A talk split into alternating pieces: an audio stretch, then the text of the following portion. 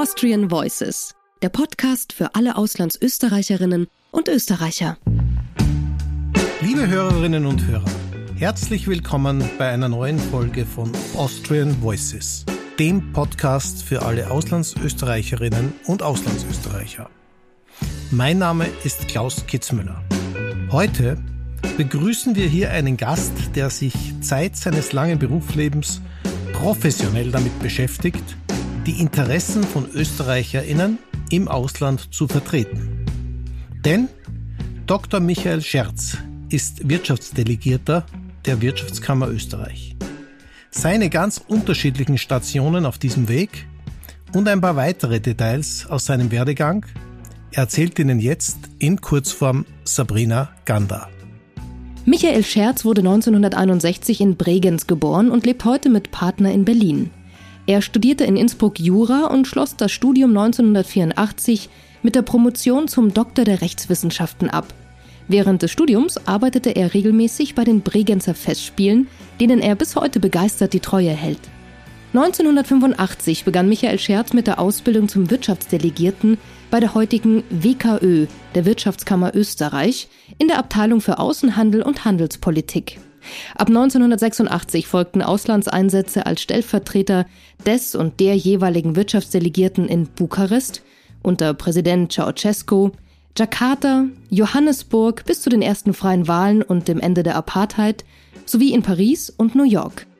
Ab Ende 1998 fungierte Michael Scherz als Wirtschaftsdelegierter in Sarajevo, Padua und München und seit 2020 in derselben Position in Berlin.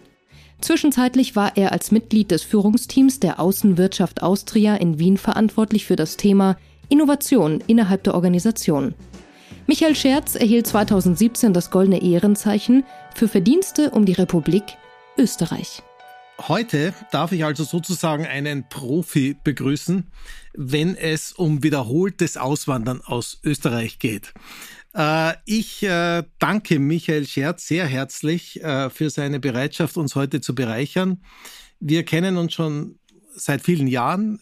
Ich kann sagen, ich schätze ihn sehr und freue mich sehr auf unser Gespräch heute. Ja, danke, lieber Klaus. Auch für mich ist es eine große Freude, dich zumindest wieder zu hören. Und vielen Dank für die Einladung und die Möglichkeit heute. Steigen wir gleich mal äh, direttissima ein.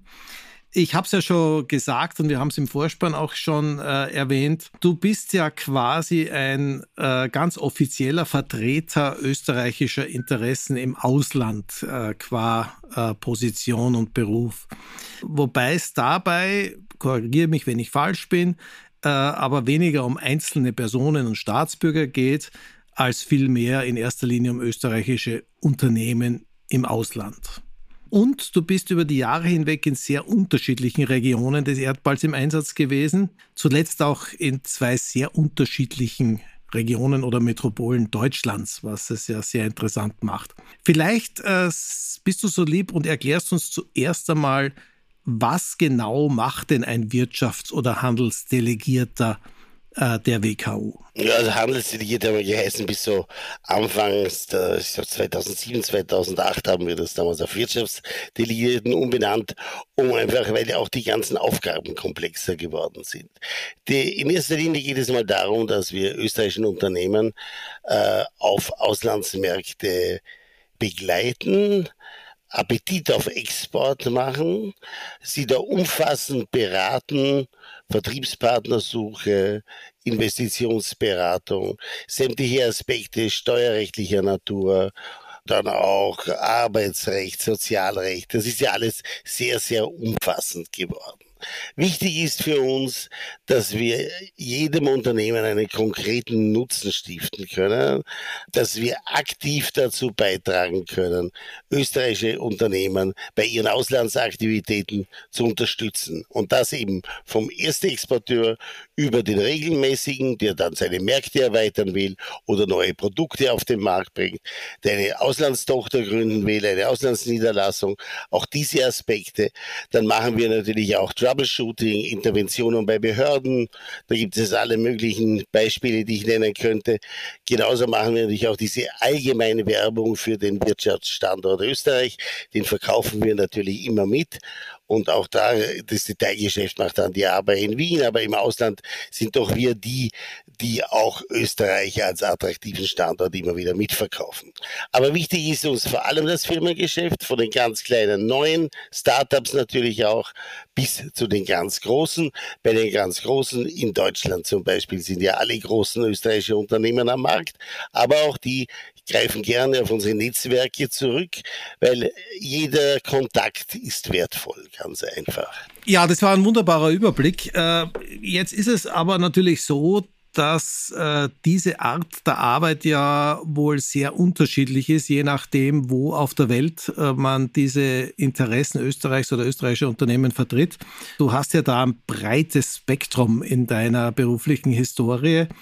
Erzähl uns mal so vielleicht, äh, wenn man das kann, mal ganz grob, wo liegen denn diese großen Unterschiede, wenn ich mir anschaue, du warst in Afrika, du warst in Indonesien, du warst am Balkan äh, und jetzt in den letzten zwei äh, Perioden in Deutschland, was ja natürlich bei Weitem der größte und wichtigste Handelspartner Österreichs ist. Wo siehst du Unterschiede, wo siehst du äh, die großen Gemeinsamkeiten? Ja, vielleicht kann ich zwei Anekdoten erzählen, was die Wahrnehmung Österreichs anbelangt. Ich war in den USA, in New York und wir hatten eine Einladung äh, zum österreichischen Nationalfeiertag nach North Carolina zu kommen.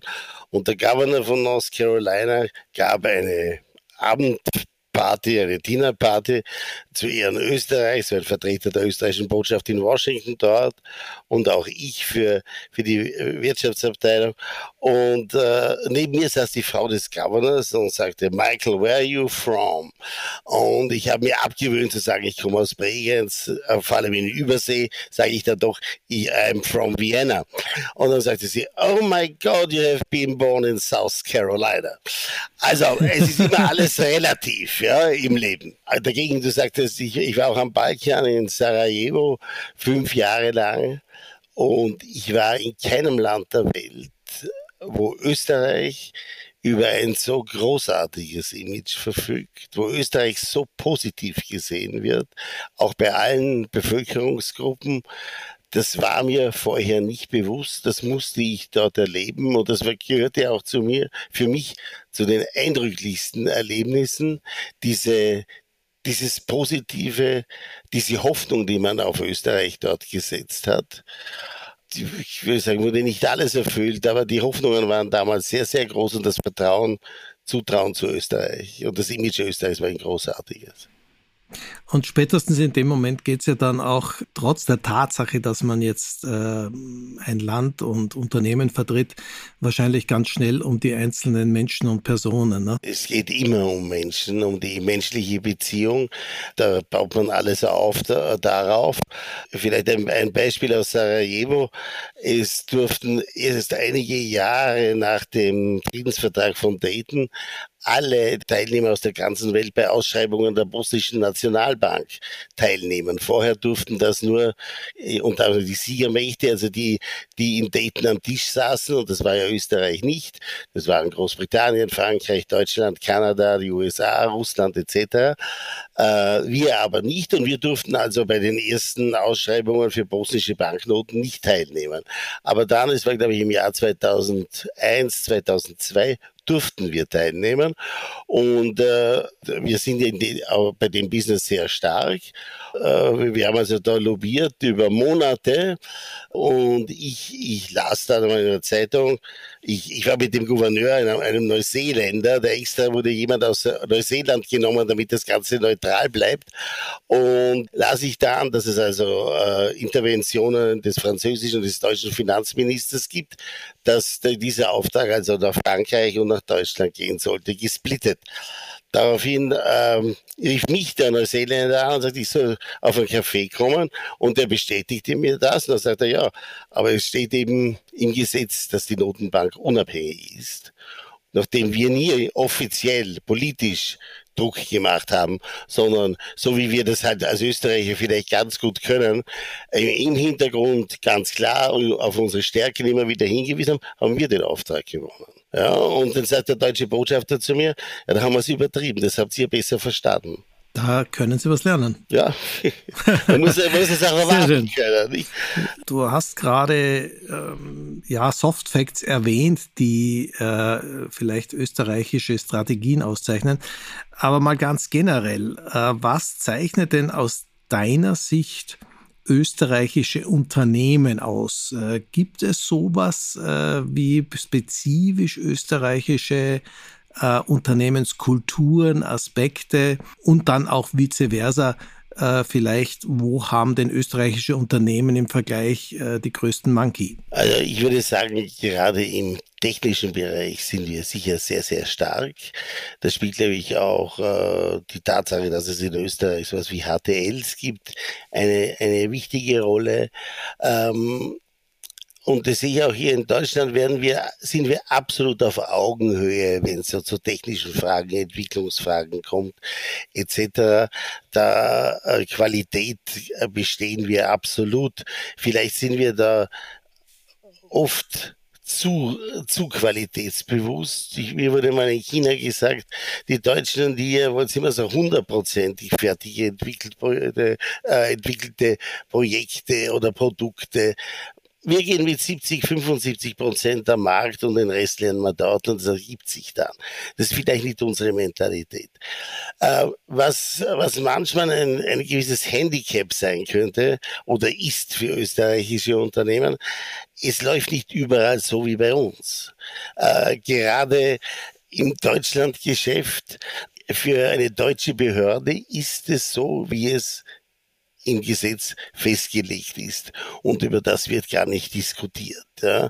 Ich habe hin und wieder Anrufe, ja, aber wie können wir das jetzt umgehen? Das äh, muss es ja einen Weg geben, wie bei uns, dass man da vielleicht eine andere Lösung findet. Also ja, die andere Lösung wird schon geben, nur die kann ich Ihnen nicht empfehlen, ja, äh, weil ich kann Ihnen nur das empfehlen, äh, wie Sie wirklich weiterkommen.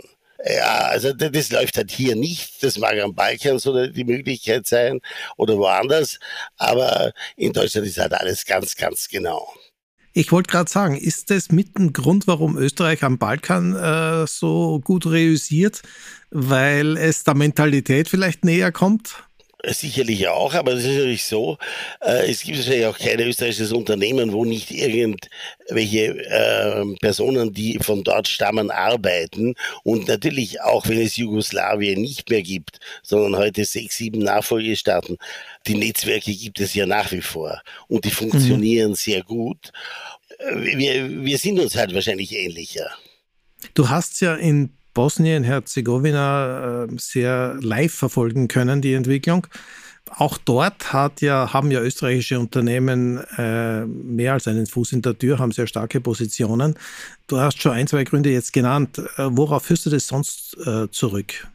Nee, ich glaube, das hat schon historische Gründe, dass wir da einfach näher dran sind und wir doch eine gemeinsame Geschichte auch haben. Und äh, wenn ich mich zurückerinnere, in Bosnien, wer es sich leisten konnte, äh, schickte die Kinder zum Studium nach Graz oder Wien. Und äh, da gibt es einfach diese traditionellen Beziehungen, wenn man das immer so gemacht hat. Und wir sind natürlich auch, wenn man sich die Firmengröße anschaut, haben wir natürlich nicht so viele große Firmen wie Deutschland zum Beispiel, nicht, die jetzt auf dem ganzen Weltmarkt aktiv sind. So bieten sich natürlich dort für unsere mittelgroßen, kleinen, selbst in der unmittelbaren Nachbarschaft am Balkan mehr Chancen. Jetzt mal Bosnien hast du schon erwähnt. Ich frage jetzt trotzdem nochmal ganz dezidiert. Bei all dieser Vielfalt, äh, die du beruflich hinter dir hast, äh, an, an Kulturen, an Regionen, an Menschen, was waren denn die spannendsten Momente und Zeiten wenn du dich zurückerinnerst? Na, erstens glaube ich, ist es wahnsinnig wichtig, dass man in den verschiedensten Umfeldern gelebt hat, weil das sind alles Erfahrungen, die kann man alle, alle brauchen irgendwann. Das ist, glaube ich, ganz, ganz wichtig und das ist auch Ziel unserer mhm. Ausbildung, war ja immer früher, dass man gesagt hat, ein Einsatz im kommunistischen Teil der Welt, Entwicklungsland, westliche Welt. Das ist natürlich heute anders, aber eine, eine Durchmischung weiter weg, verschiedene Systeme ist, glaube ich, wahnsinnig wichtig, dass man diese Erfahrung hat. Ich war zugeteilt, also Nummer zwei in New York, als mich der Ruf nach Sarajevo ereilte und bin am, am 6. Dezember 98 von New York nach Wien geflogen und am nächsten Tag mit dem Auto weiter nach Sarajevo, wo ich vorher nie war. Und es war schon so ein bisschen die Vertreibung aus dem Paradies, als ich da im Flieger saß, das muss ich zugeben. Und dann in Sarajevo im berühmten Hotel Holiday Inn am Sonntag dort eintraf, da brannte also eine, eine Birne in einer Lampe in der Lobby. Und die Rezeptionistin sagt mir, ich bin der einzige Gast heute. Äh, weil die kommen alle am Montag und fahren am Freitag immer, da bleibt niemand übers Wochenende, nicht? Und ja, und so, so bin ich, habe ich halt in Sarajevo angefangen und ich hatte ein Zimmer zum Schlafen, ein Zimmer zum Arbeiten, habe nachher hunderte von Leuten empfangen, tagelang um also um Sekretärinnen, Mitarbeiterinnen, Mitarbeiter auszusuchen. Da hatten wir davor, Wochen davor schon an außen geschaltet in bosnischen Zeitungen. Und es war natürlich eine, ein wahnsinniger Andrang auch, weil alle sprachen sehr gut Deutsch, weil ja viele aus aus Deutschland oder aus Österreich zurück sind. Und also, ja, und so haben wir angefangen oder auch Indonesien. Ich kann mich erinnern, ich war mit einer Delegation in Sumatra und wir waren, glaube ich, 15 Leute und beim Rückflug hieß es dann, ja, also 15 gehen in den Flieger nicht hinein, sondern da gibt's nur 10 Plätze. Diese, die anderen fünf müssen also selber schauen, wie sie quasi wieder zurück nach Jakarta kommen. Und da muss man da mit etwas Nachdruck und äh, haben wir dann aber alle wieder zurückgebracht. Ja. Es, es läuft halt auch in diesen Ländern. Damals war das natürlich alles noch ganz anders als heute. Das war 1990. Ja. Oder wenn ich vorher denke, Ceausescu war noch dran, als ich in Rumänien war und wir hatten jedes Jahr auf der Messe in Bukarest, also einen österreichischen Pavillon, und da kam auch der Herr Ceausescu mit seiner Frau und ich hatte das Geschenk für die Frau Ceausescu und dann wurde ich aber nicht hineingelassen, äh, weil ich das Geschenk nicht auspacken wollte. Dann sagte ich zu dem Security-Mann dort, ja, also da muss, ist er aber verantwortlich, dass die Frau seines Staatspräsidenten also kein Geschenk bekommt. Äh, dann kam noch einer, noch einer, noch einer und die haben da also dann lang geredet. Schlussendlich konnte ich also ohne Auspacken des Geschenkes mit dem Geschenk hinein und die Frau Ceausescu wurde nicht in die Luft gejagt und hat das Geschenk bekommen. So äh, könnte man vieles erzählen. Oder der letzte Besuch, der letzte Besuch von Honecker in Bukarest nicht. Da war es zum Beispiel gar nicht mehr möglich. Ich war dort unterwegs mit meinem Chef und wir gingen den Boulevard Magero entlang, das ist der große Prachtboulevard, und da war alles abgesperrt und hinter der Polizei waren die hauptberuflichen Jubler, weil Ceausescu ist ja nur aufgetreten mit circa 10.000 hauptberuflichen Jublern und da konnte das normale Volk durfte also nicht mehr in die ersten drei, vier Reihen. War Polizei, die Jubler, wieder Polizei und dann waren die normalen Leute.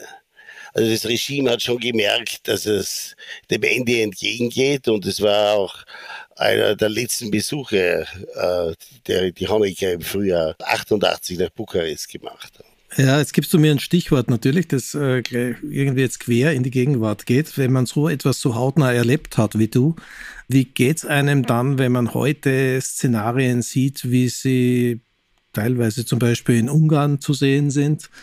Äh, oder durchaus auch äh, in den Trumpschen USA, hat man sich ja jetzt Jahrzehnte irgendwie nicht vorstellen können, dass das zu unseren Lebzeiten noch einmal endlich zurückkommt. In westlichen Teilen der Welt zumindest. Ja, da gebe ich dir vollkommen recht. Ich hatte ein besonderes Déjà-vu, als ich in einer Delegation von Bundeskanzler Kurz in China war da wurden die Straßen abgesperrt, oh, ein Zirkus bis zum geht nicht mehr. Also wie es damals war, wenn Ceausescu durch die Stadt gefahren ist. Dass es so etwas überhaupt noch gibt, ja, das ist bemerkenswert und umso äh, bedrohlicher, glaube ich, ist das auch für uns alle, dass es es auch wesentlich näher bei uns gibt heute als, äh, als nur weit weg. Ja. Und mich hat mal ein amerikanischer Kollege in Bukarest gefragt, er sagte, I, you actually, I never know on which side of the Iron Curtain Austria was. Is this this or the other side? My dear friend, I think you have got the wrong job. Ja, wenn man in Bukarest 1986 oder 87 nicht wusste, auf welcher Seite Österreich, auf welcher Seite des Eisernen Vorhangs Österreich ist, dann glaube ich, waren wir am falschen Platz. Mein nächster Punkt, ähm, und du hast ja gerade von der Zeit gesprochen, äh, als der Eiserne Vorhang fiel, äh, als Österreich noch lange nicht Mitglied dieser EU war. Du hast es sehr, sehr bewusst und live mitbekommen, als es dann äh, zu diesem wurde. Wo siehst du denn aus deiner beruflichen Sicht jetzt, äh, aus all den äh, Aktivitäten und Tätigkeiten eines Wirtschaftsdelegierten, wo siehst du denn die großen Veränderungen vor und nach dem EU-Beitritt Österreichs? Zurückblickend würde ich sagen, vor dem EU-Beitritt haben wir für die bekanntesten zwei, drei, 400 österreichischen Firmen gearbeitet und nach dem EU-Beitritt plötzlich für Tausende.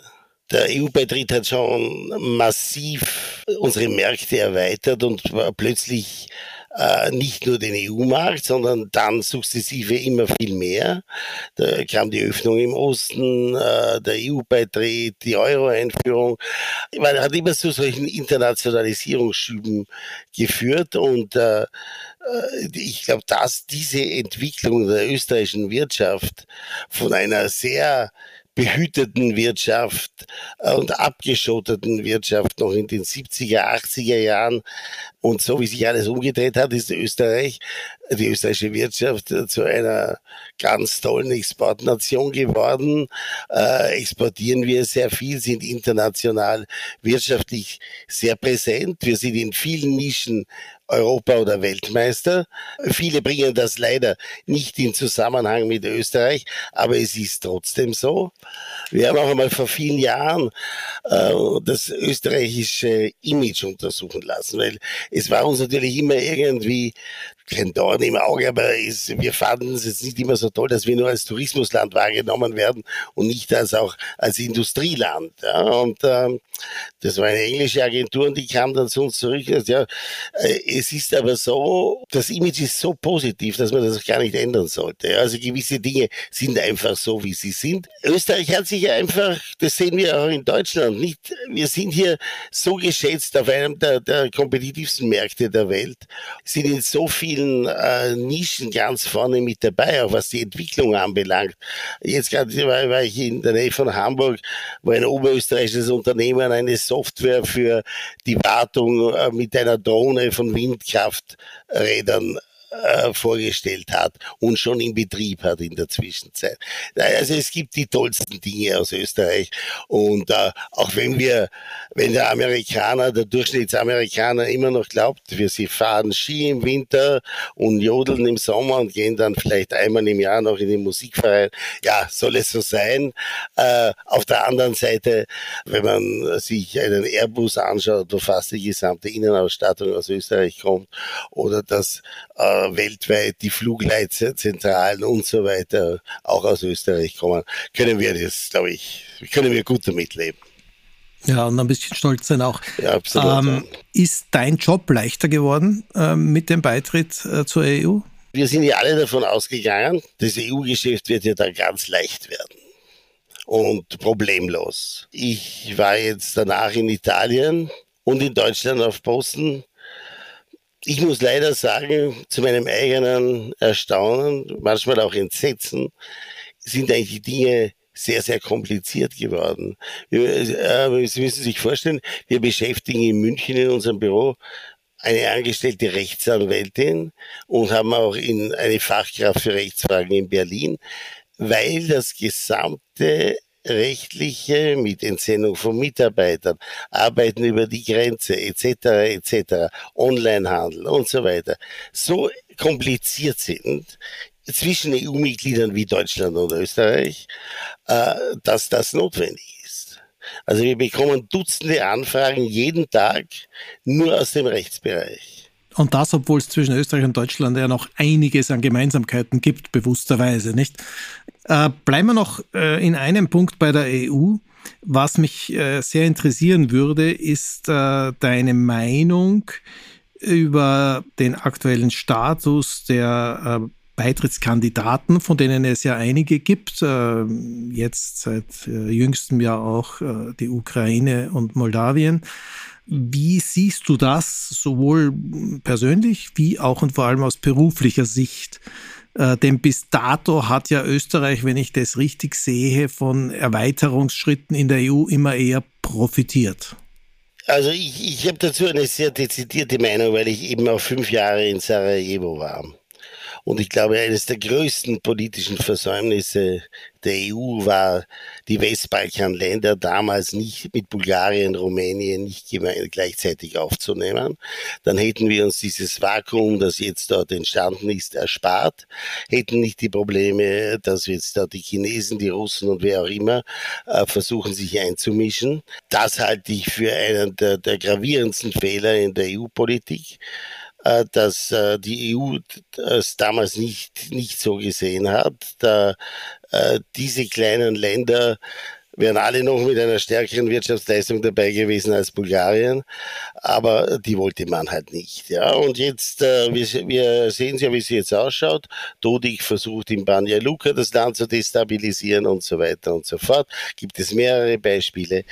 Ich, ich halte das für den größten Fehler, dass man diese kleinen Länder Serbien, Kosovo, Bosnien, Montenegro damals nicht in einem Schwung mitgenommen hat jetzt da Moldawien und die Ukraine zu Beitrittskandidaten zu machen, ja, das ist halt sind politische Entscheidungen, wirtschaftliche Entscheidungen sind da sicherlich keine.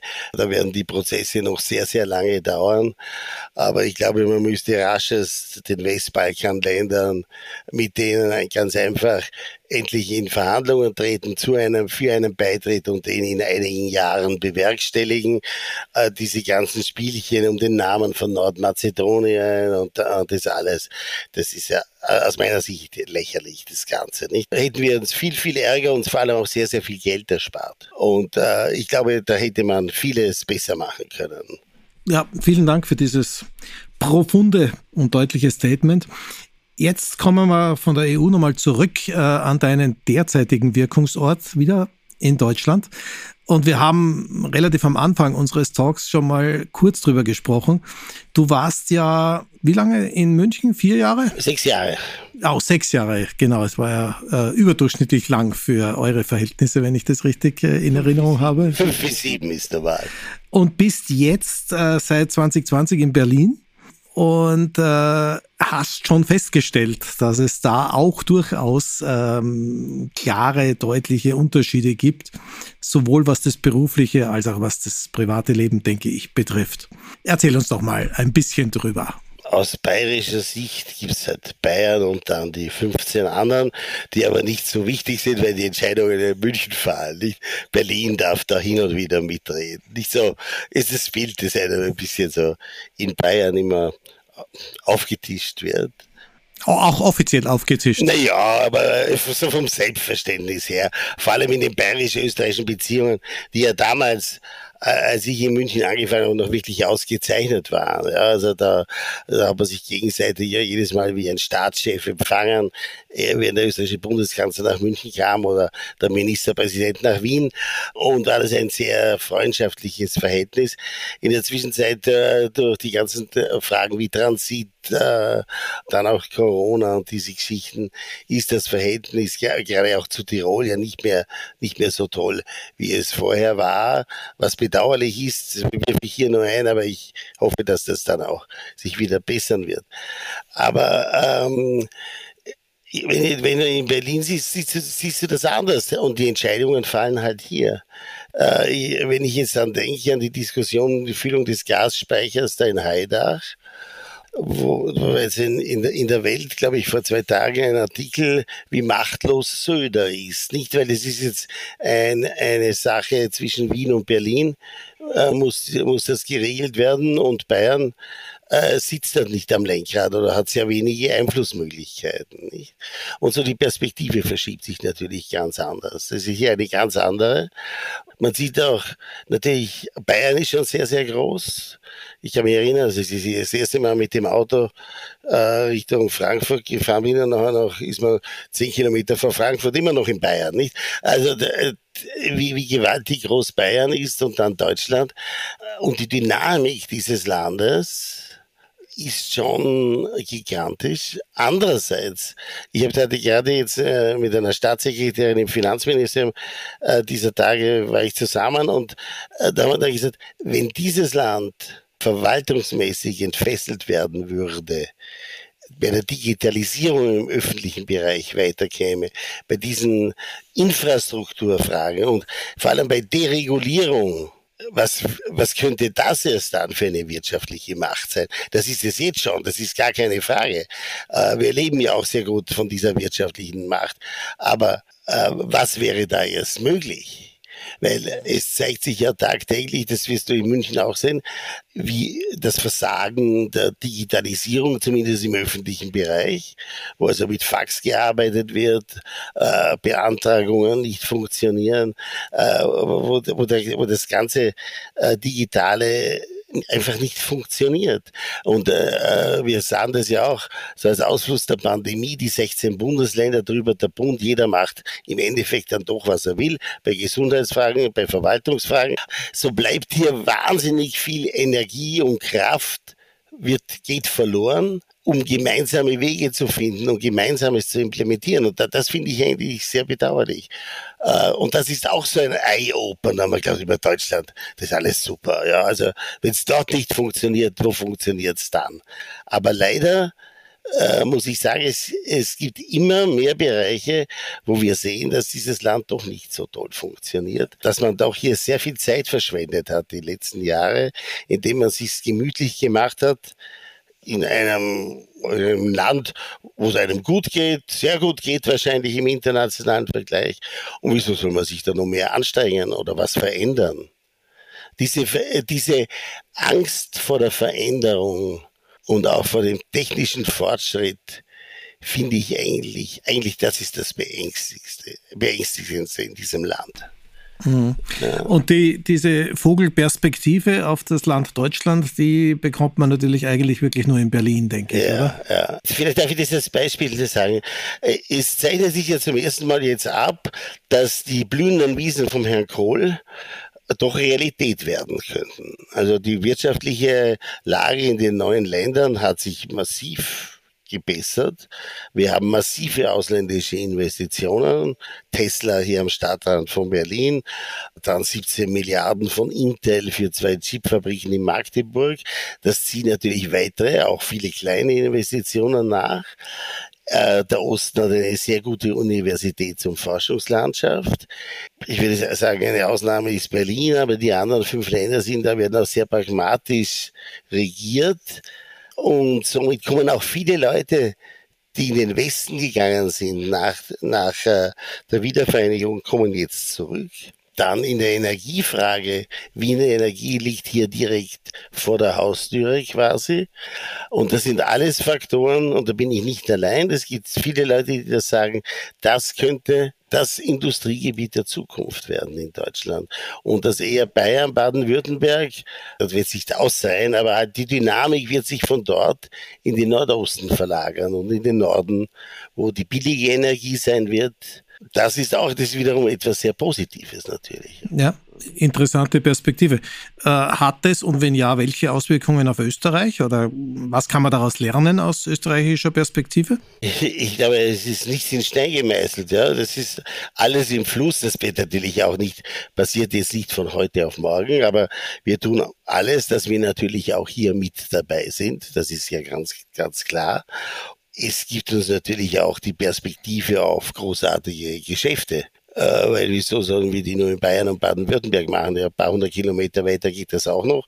Und wir sehen es ja, also die Österreicher können das. Natürlich müssen wir dann ein bisschen weiter reisen, aber es wird auch nicht zum Ende der, der Industrie in Bayern oder in Baden-Württemberg kommen, nicht? Sondern ja, hoffentlich halt nicht. also das, das, das, das glaube ich auch nicht, ja. Aber, äh, aber das hier jetzt um Berlin herum. Natürlich jetzt, äh, Berlin ist natürlich schon mal sehr attraktiv und es gibt ja wahnsinnig viel Fläche herum um Berlin. Diese ganzen neuen Länder sind sehr dünn besiedelt. Da ist vieles möglich. Jetzt komme ich trotzdem nochmal auf eine persönliche Perspektive zurück, was dieses Thema München und Berlin betrifft, weil ich dich ja äh, als äh, wirklich polyglotten und äh, würde jetzt fast sagen eher urbanen Menschen kenne. Wo fühlt man sich als solcher wohler? Ja, also ich würde jetzt, äh, wenn ich jetzt ganz ehrlich bin, sage ich in Berlin. Ja. Aber danach kommt, danach kommt gleich München. okay. Ich darf das ja mit meinem bayerischen Freund nicht ganz verscherzen. Äh, äh, es ist auch nicht vergleichbar. Nicht? Das ist, München hat seine Qualitäten auch, absolut. Äh, in der Lebensqualität. Der Österreich ist viel näher als hier, nicht? Das ist auch schon mal ein großer Vorteil. Es hat ja der bayerische Ministerpräsident immer gesagt, Bayern ist die Vorstufe zum Paradies. Und ich hatte einmal die Gelegenheit, dass er bei einem unserer Jahresempfänge habe ich gesagt, Herr Ministerpräsident, ich bin Ihnen immer sehr dankbar, dass Sie das sagen. Weil Sie haben das wirklich erkannt. Sie fahren aber dann ein paar Kilometer weiter und Sie sind im Paradies. Ja, also ich bin hier weiter weg vom Paradies, aber dennoch, nein, Berlin hat schon seine Qualitäten. Nicht? Nee, großes Verständnis, bin auch wahnsinnig gerne in Berlin, äh, wenngleich ich auch gerne in München arbeite, aber wie du schon gesagt hast, äh, der Unterschied ist äh, eklatant und er ist offensichtlich und äh, von der Dynamik des täglichen Lebens äh, ausgehend ist es sicher eine ganz große Differenz. Lass uns doch bitte von dem rein beruflichen noch mal ein bisschen weggehen und äh, dich als Privatmensch noch ein wenig kennenlernen. Deshalb mal meine erste Frage dazu, unabhängig von den beruflichen Herausforderungen und Aspekten, bei den vielen Stationen und bei den vielen Orten, in denen du gelebt hast, Zeit verbracht hast, was sind oder waren denn inklusive All, also auch inklusive Österreich, was waren denn oder sind deine Lieblingsorte? Also Lieblingsorte, ja. Also äh, ich wollte immer nach London, dort war ich aber nie. Also ich meine als Tourist schon, aber nie, nie für mehrere okay. Jahre. Das hat sich leider nie ergeben. Aber sonst äh, kann ich mit den Orten, wo ich war, super leben. Ich muss auch ganz ehrlich sagen, vor allem die Plätze, die jetzt vielleicht so objektiv besonders unattraktiv sind, Bukarest, Sarajevo, Jakarta, das war super dort. Ja allein die Möglichkeit zu haben, dort einige Jahre zu leben und äh, neue Menschen zu treffen und in einem ganz anderen Umfeld zu leben, das ist schon etwas, das kann dir nie, nie wieder genommen werden. Und äh, ich hatte nie so viele australische Freunde wie in Jakarta und was wir dort alles unternommen haben. Wir waren einmal an der Südküste von Java in einem Restaurant auf einem Felsen oben und man blickte dort endlos ins Meer hinein. Und dann kam der Indonesier mit seiner Speisekarte, die war, glaube ich, fünf Zentimeter dick. Und es stellte sich heraus, dass also quasi jedes Gericht, das es auf der Welt gab, hatten die auf der Speisekarte. Und wir bestellten da die verschiedensten Dinge und bekamen alle das Gleiche. Ja, also auch, auch, das kann passieren. Ja. Aber genauso die Essen auch im chinesischen Viertel von Jakarta, wo man sich ja, beim Straßenkoch dort irgendwelche gegrillten Frösche gekauft hat und die da gegessen hat. Auch das macht man nicht jeden Tag. Man sieht einfach sehr viel, man erlebt sehr vieles. Die, man muss das natürlich auch mögen, die Veränderung. Ich habe mich dann immer wieder auf die Veränderung sehr gefreut wer hat schon außer, es gibt wenig Berufe, wo man halt fünf, sechs Mal oder sieben, acht Mal eigentlich von neuem anfangen kann. Es ist jetzt etwas übertrieben, weil so neu ist es ja nicht. Das Büro gibt's ja schon, das läuft weiter. In Sarajevo habe ich das Büro damals bei Null aufgebaut, aber sonst sind ja immer funktionierende Strukturen da, in die man sich hineinsetzt und das macht es dann schon relativ einfach, Fuß zu fassen vor Ort. Man muss natürlich auch auf Menschen zugehen und keine Angst haben davor, neue Menschen zu treffen, äh, wenn man das, sonst wird es schwierig. Naja, das, das gesellschaftliche Leben quasi musst du aber trotzdem immer wieder neu angreifen, aufbauen. Also da muss schon sehr viel selber dazu tun, oder? Denke Natürlich, ich. Und äh, das war an und für sich jetzt das, das Schlimme in der Pandemie. Wir sind also Ende August 20 hier angekommen, waren dann einmal mit, äh, auch ein bisschen mit dem Einrichten der Wohnung etc etc. beschäftigt. Ja, und dann war schon wieder Lockdown und äh, es war schwierig, äh, größere Menschenmengen zu treffen. Äh, was komplett weggefahren ist über Jahre, sind irgendwie größere Empfänge oder was weiß ich. Äh, das war alles zwei Jahre lang nicht vorhanden. Es geht unser Kerngeschäft ist das Netzwerk. Man muss also möglichst viele Leute kennen. Äh, jetzt hatte ich das Glück, dass ich doch von München aus einige damals schon in Berlin kennengelernt habe. Kannte von früher und natürlich die gemeinsame Sprache war es dann doch ein bisschen leichter. Und, äh, aber es war halt viel am Bildschirm nicht? oder am Telefon und äh, nicht so, wie wir es gewohnt waren. Man ist ja als äh, Wirtschaftsdelegierter nicht wirklich permanent im Ausland, sondern man verbringt ja immer wieder Zeit in Österreich mhm. oder in Wien mhm. In verschiedenen Positionen. Deshalb hast du da einen ziemlich steten Wechsel jetzt, äh, Heimathafen unter Anführungszeichen Österreich, Wien und Ausland. Siehst du das durchwegs positiv oder gibt es da auch so einen Punkt, wo man eigentlich äh, Sehnsucht nach einer gewissen ja, Beständigkeit oder sowas bekommt? Leider habe ich die Sehnsucht noch nicht, obwohl es vielleicht ganz gut wäre, wenn sie langsam käme. Nein, aber ich, ich fand, also die, diese Weg, erstens sind einmal die, die, die Wechsel von Posten zu Posten und mit zwischendurch auch Wien wahnsinnig wichtig. Weil ähm, es besteht schon sonst die Gefahr, dass man die Dinge zu einseitig sieht. Und auch wieder immer wieder das Auf, Auffrischen der Kontakte in Österreich ist ja auch wahnsinnig wichtig, äh, für meine tagtägliche Arbeit dann wieder draußen. Das, ich brauche ja auch das Netzwerk in Österreich. Äh, man verfolgt ja zwar hier äh, in Zeitungen, im Internet, im Fernsehen, was, was in Österreich auch passiert. Aber es ist natürlich wieder gut, wenn man in den Strukturen in Wien arbeitet Kollegen in den Ministerien trifft, äh, ich, ich war zweimal für Innovation zuständig, also diese AIT, die Forschungseinrichtungen. Und wenn man das, es redet sich ja ganz anders, wenn man sich persönlich kennt. Und, und damit ist das auch wahnsinnig wichtig, dass man immer wieder nach Österreich zurückkommt, äh, dass man Firmen besucht, dass man äh, neue Managements kennenlernt und so äh, einfach, äh, das ist ganz, ganz wichtig und äh, ganz entscheidend. Ja, das ist äh, aus beruflicher Sicht äh, ganz klar. Wenn man es jetzt aus privater Sicht betrachtet, und du hast es ja gerade gesagt, äh, irgendwann, und ich verrate jetzt kein Geheimnis, so ganz weit weg ist es wahrscheinlich für dich auch nicht, wird die berufliche Komponente ja auch wegfallen.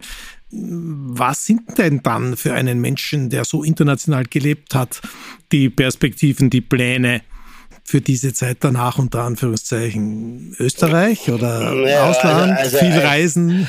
Eine Basis in Österreich auf alle Fälle, das ganz sicher, aber dann schon unterwegs sein und ich, ich möchte auch nicht von heute auf morgen oder so äh, von, von 100 Prozent auf Null fahren. Ja, also, also, ich möchte schon noch zwischendurch was machen.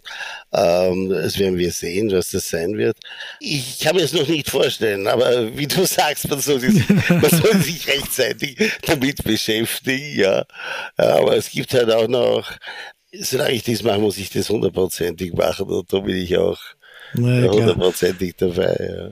Aber äh, du hast jetzt, hast du noch vor, nochmal äh, beruflich nochmal einen anderen Standort zu besetzen? Also das hängt nicht nur von mir, aber das sehe ich nicht so. Nein, nein, ich hoffe, dass ich hier noch zwei, drei Jahre bleiben kann.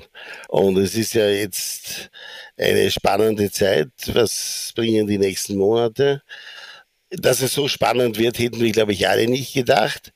Dass das jetzt alles massiv verschärft wird durch ganz neue Entwicklungen wie, der russische Angriff auf die Ukraine und so, ja, mit dem haben wir alle nicht gerechnet. Aber das bringt natürlich auch für uns sehr viele Herausforderungen.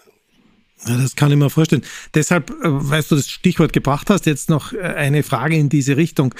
Es wird ja viel über diesen europäischen Zusammenhalt gesprochen und diskutiert jetzt. Äh, wie siehst du den denn aus Unternehmensperspektive und aus Industrieperspektive? Weil in dem Fall kommt es ja auch, denke ich, extrem stark darauf an, äh, ob auch äh, die Unternehmen in unserem EU-Raum entsprechend zusammenhalten können und wollen. Äh, ich hoffe, dass es so kommen wird, sagen wir es so. Also die politisch Verantwortlichen sprechen ja davon, dass es diese Solidarität innerhalb der EU geben wird.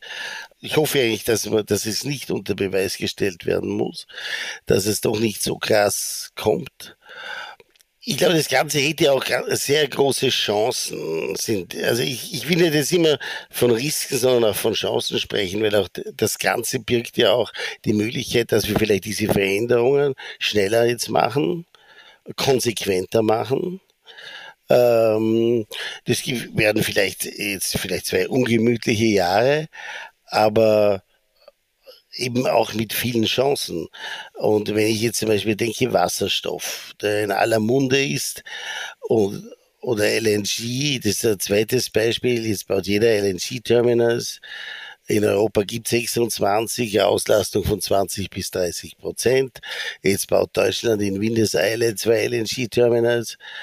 Ich höre eh schon, es gibt aber keine Schiffe, die jetzt das also dann alles hier anlanden sollen. Naja, äh, es gibt halt sehr viel Aktionismus auch. Ja, aber das ist mir auch notwendig. Äh, beim Wasserstoff es könnte ein schönes europäisches Projekt sein. Weil wenn man jetzt von Lissabon bis Athen, äh, könnte man ja, ist das Wetter schön, ist es wärmer, da könnte man den Wasserstoff gewinnen und dann über transformierte Pipelines nach Mittel- und Nordeuropa transportieren. Äh, ich habe hier, das ist nicht meine Idee, sondern ich, ich habe hier mit einigen Experten gesprochen, von Max Planck und so, die, die, die schlagen das vor. Das wird das ein großartiges Projekt, wo dieser wirtschaftliche Gap auf der einen Seite zwischen Süden und Norden über, überwinden werden könnte und wir hätten eine Energiesicherheit in Europa und machen uns nicht wieder von anderen abhängig. Das finde ich ein schönes Projekt und es wäre endlich ein, ein europäisches Projekt. Ich glaube, das Hauptproblem der EU ist ja heute, dass sie im Prinzip keine wirklichen Projekte hat. Es werden dann, sobald es ein neues Thema gibt, äh, wird dann irgendwas erlassen. Das, das muss dann in 10 oder in 15 Jahren so sein. Äh, und äh, das Leitlinie, so, ne? Ja, und das, langsam kommt es mir schon vor wie früher in der Sowjetunion, nicht? Also wurde auch sehr vieles erlassen und nichts erreicht oder wenig erreicht. Und da sehe ich ein bisschen die Gefahr. Und wenn wir unmittelbare Projekte hätten, wäre das wahrscheinlich auch für Europa besser. Und würden Motivation. die Menschen das verstehen und würden sehen, dass was passiert. Gemeinsame europäische Verteidigung, ja, das klingt sehr schön. Nur wenn man sich das im Detail anschaut, äh, stößen da halt fundamentale Interessen aufeinander und wie man die verbinden will, äh, das möchte ich sehen. Da dieses Joint Fighter Project zum Beispiel zwischen Frankreich, Deutschland und Spanien wird von, von den Fachabteilungen der deutschen Bundeswehr als einfach als unrealistisch und nicht kein gutes Projekt bewertet. Weil sie sagen, sie, sie zahlen da im Prinzip dann nur für eine Weiterentwicklung der Rafale der französischen Rafale, die aber im Prinzip eh nicht auf dem Niveau ist und nie sein wird wie der F-35. Ja. Ich bin jetzt auch kein Verteidigungsexperte, aber ich, ich, ich lese sehr viel dazu. Ja. Und das wird aber der Öffentlichkeit gar nicht gesagt, sondern da wird halt, wird halt immer die, diese deutsch-französische gemeinsame Verteidigung, äh, natürlich hätten wir sie gerne. Aber es wird nur viel geredet, gemacht, ja, ja das, man könnte wahrscheinlich mehr machen. Ne? Ja, sind gute Beispiele dafür, ähm, wo wie viel Potenzial noch da ist, ja. denke ich, in der Kooperation innerhalb der EU, sowohl politisch wie auch wirtschaftlich. Aber bevor wir uns da jetzt in ein Themenfeld begeben, das äh, nochmal zwei, drei Stunden Zeit in Anspruch nehmen würde. Ja, aber ähm, ich glaube, die europäische Zukunft ist eben sehr wichtig, weil es ist unsere. Und, äh, und äh, ja, natürlich. Dem hätte ich auch nicht den geringsten Zweifel. Ja? Also was Besseres hätte gar nichts passieren können als das. Nicht nur, man kann es immer noch besser machen. Ja, absolut, absolut. Also an dieser Stelle äh, möchte ich mich jetzt sehr, sehr herzlich bedanken äh, für eine knappe Stunde hochinteressanten Talk. Du hast uns da viele Einblicke gegeben in äh, die Erfahrungen und in den Background eines professionellen Österreich-Vertreters. Dafür schon mal herzlichen Dank. Und äh, ja, ich hoffe, wir sehen uns äh, sehr bald wieder mal in Berlin, in München, in Wien oder sonst wo und wünsche dir aber erstmal äh, für die nächste Zeit äh, und die nächsten Jahre wunderbare, wunderbares Leben und Arbeiten in Berlin und äh, bedanke mich äh, herzlichst für das Gespräch. Herr Klaus, ich bedanke mich bei dir für die Möglichkeit, heute äh, mit dir dieses Gespräch führen zu dürfen und ich freue mich, wenn wir das dann ohne Mikrofon, wer weiß wo, fortsetzen können. Vielen Dank. Das, liebe Hörerinnen, war die elfte Folge von Austrian Voices.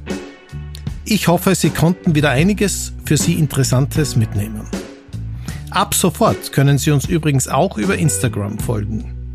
Und wir freuen uns auf allen Kanälen über Feedback, Kritik, Anregungen und gerne auch Vorschläge zur Auswahl neuer Gäste. Weitere Details und Informationen finden Sie in den Show Notes. Und nochmals der Hinweis für alle, die es noch nicht getan haben. Abonnieren Sie doch bitte einfach diesen Podcast, dann entgeht Ihnen keine Episode mehr. Für heute vielen Dank fürs Zuhören und bis zum nächsten Mal.